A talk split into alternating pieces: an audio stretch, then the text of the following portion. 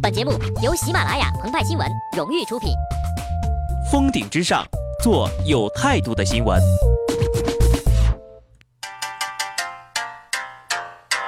呀呀呀呀呀呀呀呀呀！本文章转自澎湃新闻澎湃联播，听众朋友们，大家好，我是极致的小布。在遥远的上古 QQ 空间时代，一句名言呢流传千古：我纹身、抽烟、喝酒、说脏话，但是我是好女孩。直到今天呢，也不知道他和赌博、打架、纹身的好男孩日子到底过得怎么样了。鹏鹏和派派坚信，若他们有幸碰到一位好老师。一定能让他们的幸福锦上添花。毕竟呀，这位老师也值得一句名言相配：我骂人、打耳光、打屁股、剃光头，但我知道我是一名好老师。好老师之所以能成为好老师，缺了捧场的学生怎么能行呢？今年六月十八号，长治张泽农商银行的员工便成为了学生。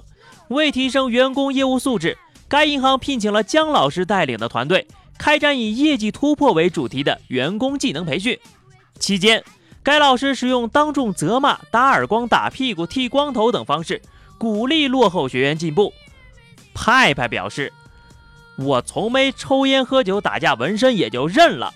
可这些教育方式，地球太可怕了，我要回火星了。”鹏鹏倒是不慌：“哎，我见过。”不过呢，是在一部改编自斯坦福监狱试验的电影《死亡实验》里见识的。然而，信奉肉体不动，灵魂是不会动的姜老师，把这套方式呀作为自己的培训套餐。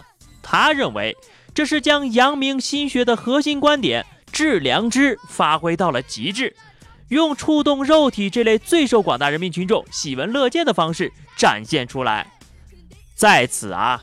鹏鹏和派派非常认可网友的说法，这可是五百年来王阳明与心学被黑的最惨的一次了。随着涉事银行的董事长和分管副行长被停职，鹏鹏和派派他们俩猜想啊，或许呢，培训师姜老师也应该有一定的反省了。果然，姜老师在其微博公开道歉了。这一次，我的过错。就是用了同一种力度的体罚去触动所有的小组成员，结果对接受度比较低的学员造成了伤害。我错了，我就该致歉。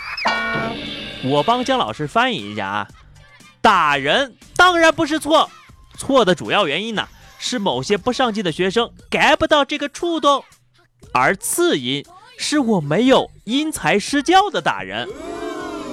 暂且不议论这是不是孔子和因材施教被黑的最惨的一回啊，光是他这个打的态度、范围、方式，已经足以让只会家暴老婆的另一位自诩教育家的人自惭形秽了。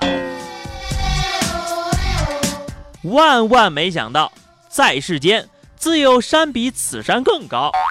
打屁股、剃光头，在业绩激励与业绩突破培训当中，不过只算是初级课程。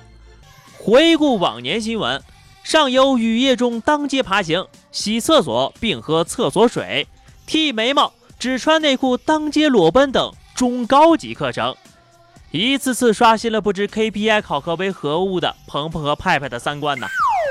不得不承认，这些非暴力之侮辱的方式，只能取得比触动肉体更佳的效果，还显得更有创意、有灵魂。至于姜老师的套餐呢？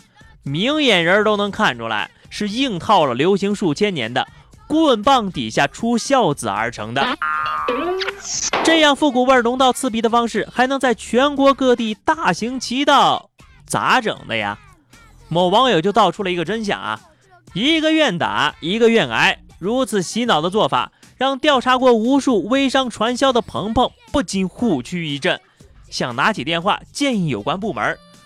找姜老师聊一下，说不定会有意外收获哟。与姜老师相对的啊，复旦大学国际关系与公共事务学院副教授郑磊就展现出别人家的老师应该表现的态度了。近日，当他发表一篇论文时，因核心期刊不给他的学生联合署名。为了给学生应有的学术认可，他宁可撤稿也绝不妥协。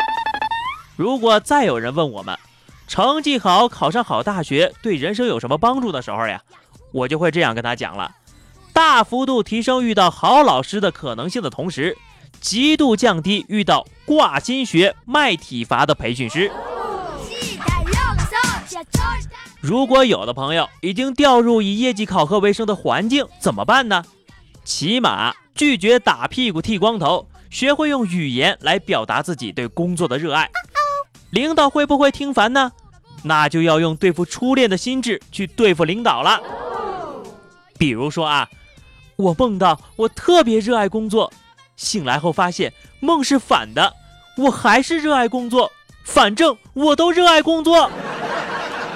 好的，那么以上就是本期节目的全部内容了。更多新鲜资讯，敬请关注喜马拉雅澎湃新闻。下期节目我们再见吧，拜拜。